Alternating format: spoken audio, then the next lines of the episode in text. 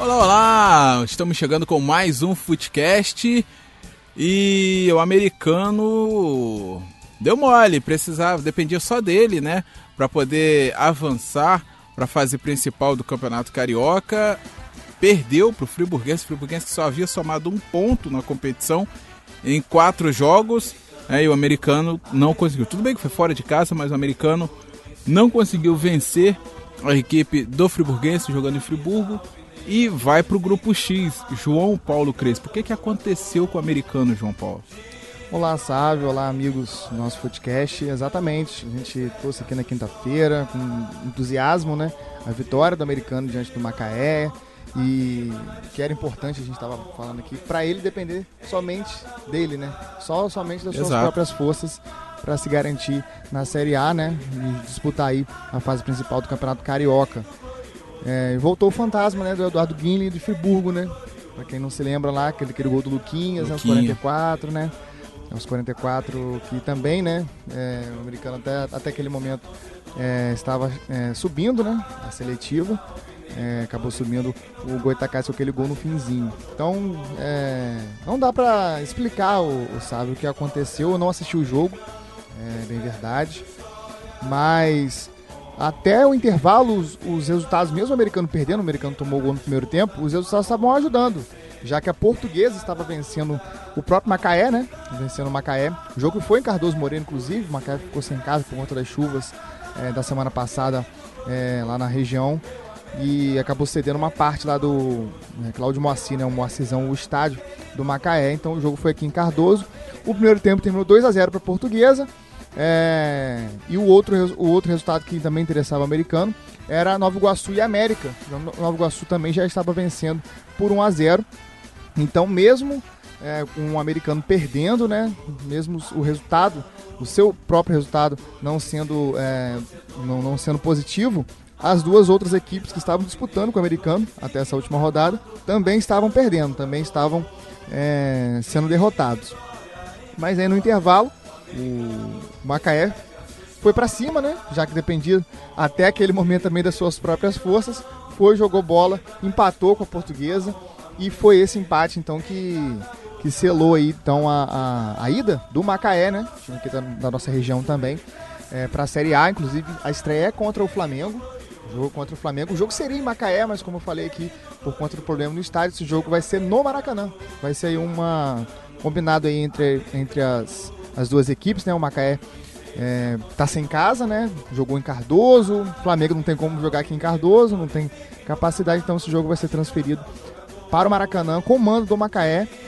E é uma pena, o Sávio, o, o americano ter dado esse mole, né? Como você disse, decepcionou. A gente até conversou antes aqui com o, o, o presidente né, do clube, né? O Carlos Abreu.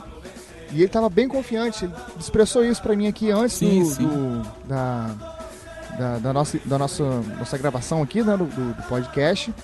E, e manteve. Eu perguntei, ele está confiante, o time é melhor do que aquele que disputou na temporada passada e subiu e conseguiu, mas é, conseguiu subir, mas, mas não, não conseguiu se manter é, na, na fase principal.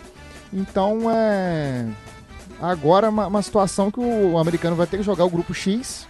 Vai jogar o grupo X agora, né? Grupo X agora vai ter uma, duas etapas, na verdade, né? É, os quatro agora, né? Americano, é, Macaé, Friburguense e Nova Iguaçu vão disputar o grupo X. E volta, serão seis jogos. E volta. E o campeão, né? O campeão, quem tiver somar mais pontos, vai se livrar de. Vai se livrar do. De, de- de jogar, né? A, a- a segunda etapa, né? No caso, do grupo X, que depois vai ter outros jogos, né? Entre as outras três equipes. E somente uma vai cair. Somente uma vai cair para a Série B desse ano mesmo, né? Desse, desse ano de 2020. Então, uma situação mu- muito complicada, sabe? E, é, é, inclusive no sábado à noite, né? O jogo foi no, no sábado à tarde. No sábado à noite, quando é, estavam os torcedores, né, que foram a Friburgo, inclusive teve um tumulto no estádio, é, o que assim posso até estar sendo é, um pouco cruel, mas o que é normal, né? Torcedor que foi a Friburgo, uma distância bem considerável aqui de Campos, é, ir a Friburgo e ver o time não conseguindo a classificação, então houve um tumulto lá e também teve aqui, sabe? É, o, Alguns torcedores. O portão, né, né, o portão principal do acesso ao centro de treinamento né, do clube é, amanheceu pichado. Amanheceu na verdade não, né? À noite, sábado à noite já puderam.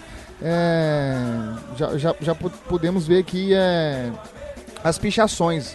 Inclusive o americano divulgou uma nota, divulgou uma nota aqui, uma nota oficial, falando sobre esse ato aí de vandalismo. A diretoria do americano, tô lendo aqui na íntegra essa nota. A diretoria do americano é, Futebol Clube repudia todo e é, todo e qualquer ato de vandalismo provocado nos portões de centro de treinamento Eduardo Viana na noite do último sábado, dia 11 de janeiro. O CT teve a segurança reforçada e está fechada aí para imprensa e também visitação. O jurídico do clube já está tomando as devidas providências para identificar e punir os responsáveis. E a fala aqui tem uma fala aqui também do presidente, o Carlos Abreu. Verdadeiros torcedores não agiram em atos de vandalismo contra não agiriam, né, perdão, não agiriam em atos de vandalismo contra o clube. Provavelmente quem pichou os portões do CT se baseou em situações semelhantes que já ocorreram em grandes times na capitais. E o mesmo reitera que as ameaças feitas ao patrimônio do clube, ao elenco e comissão técnica nas redes sociais também estão sendo acompanhadas pelo nosso jurídico. Todos estão sendo devidamente identificados. Mais uma, mais uma vez, a diretoria agradece o apoio de todos os torcedores neste momento de dificuldades e decisões importantes. Então, nota que foi enviada aí pela assessoria do clube. É, um alvo foi o, o, Josué Teixeira. O Josué Teixeira foi um dos alvos dessa pichação. É, alguns jogadores também foram citados. É, enfim, o, o, americano investiu para chegar à primeira divisão agora vai ter que se, se, se, salvar aí nessas duas etapas, né? Tem duas etapas para se salvar do grupo X e não jogar a Série B desse mesmo ano, né, É verdade, né? Agora é o grupo X para tentar se manter na seletiva do próximo ano, próximo né? Ano. E reorganizar a casa. Reorganizar a casa que montou um time. Como você mesmo disse, o presidente estava confiante. Eu não, acredito que não só o presidente, todo mundo estava confiante, estava acreditando. Mas infelizmente não aconteceu. Agora é reorganizar a casa, jogar esse grupo X para poder se manter na seletiva, né, João Paulo Crespo? Isso. Agora, mercado da bola, João Paulo Crespo, tem alguma? O Flamengo vai apresentar daqui a. É isso, né? Na tarde dessa segunda-feira, né? A gente está gravando na segunda-feira, no começo da tarde. O Pedro Rocha, mas de contratação nova, algum dos times do Rio tem alguma nova contratação, João? Tem sim, né? Você começou pelo Flamengo. O Flamengo já anunciou aí o Thiago Maia, volante. Jogou pelo Santos, estava no Lille da França, vem por empréstimo até o fim da temporada. É um jogador que Inclusive já, já manifestou por diversas vezes a vontade de vir é, para o Flamengo, dizendo ele que é o clube do seu coração, um clube de infância. E tá vindo então, o Flamengo aguarda até ele até a próxima sexta-feira, até sexta-feira, né, até o fim da semana, para acertar aí, acertar aí os últimos detalhes, né, exame médico e assinatura do contrato então de empréstimo, além do Gustavo Henrique e Pedro Rocha que a gente tinha falado. O Michael também acertou, né, o, o fim da sabe? novela, né?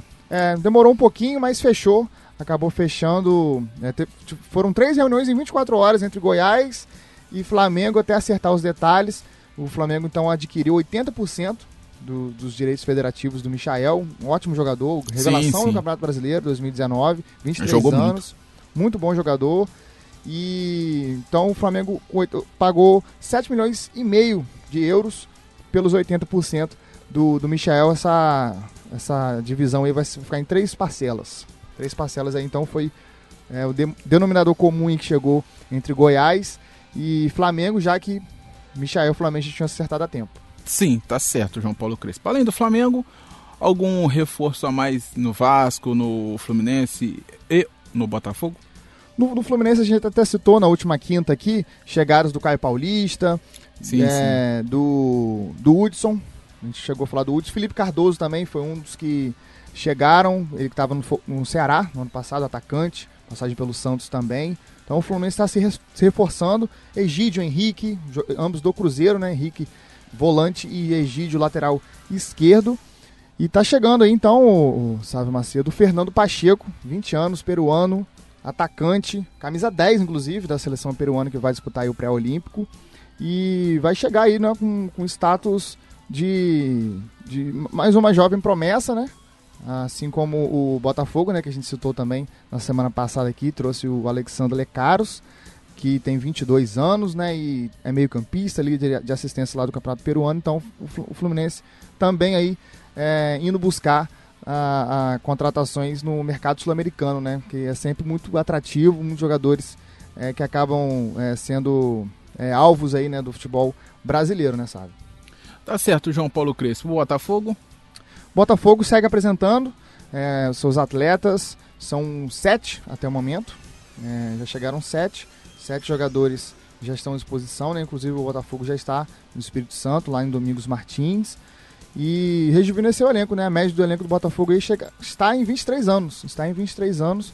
E a última contratação do Botafogo segue nessa mesma faixa de, de, é, de idade, né? Um lateral direito, já que o Marcinho não viajou, o Marcinho segue machucado e acabou não, não viajando é, para, para Domingos Martins, no Espírito Santo. E então o Botafogo contratou um lateral uruguaio, um lateral uruguaio de 22 anos, é, e segue aí, vai, vai, disputar, né? Vai disputar a, a, titularidade com o Marcinho. Tá certo então, João Paulo Crespo. Então, passadas aí as informações do mercado da bola, que segue movimentado, o Botafogo está contratando bastante, rejuvenescendo o elenco. Isso. É, o, o Vasco também pouca contratação, né? Somente o, Somente o Germancano. Né? Até o momento, só o único que foi oficializado. O Vasco ainda segue na, nas tratativas de renovação com algumas peças, né? Como eu disse, perdeu o Henriques, o Rossi não vai ficar, é, foi comunicado também no fim da semana passada. É, opção aí do Rossi para não, não, não permanecer, diz que promessas não foram cumpridas, o Vasco ainda deve algum, alguns meses de salário a ele, então é, não houve negociação, inclusive o Rossi está indo para o Bahia.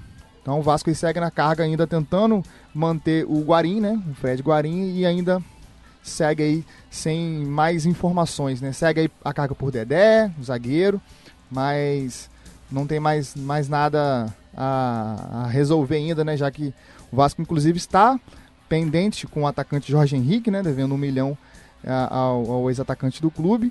E por isso está impedido de também escrever jogadores na, na no, no, campeonato, né? Por conta dessa decisão judicial, né? Que, segundo até o próprio Jorge Henrique, já foi renegociado por diversas vezes, o Vasco não cumpriu e por isso foi então é, parar na CBF. A CBF então impede que o Vasco contrate, ou contrate não, né? Que não, não consiga inscrever os jogadores para as competições.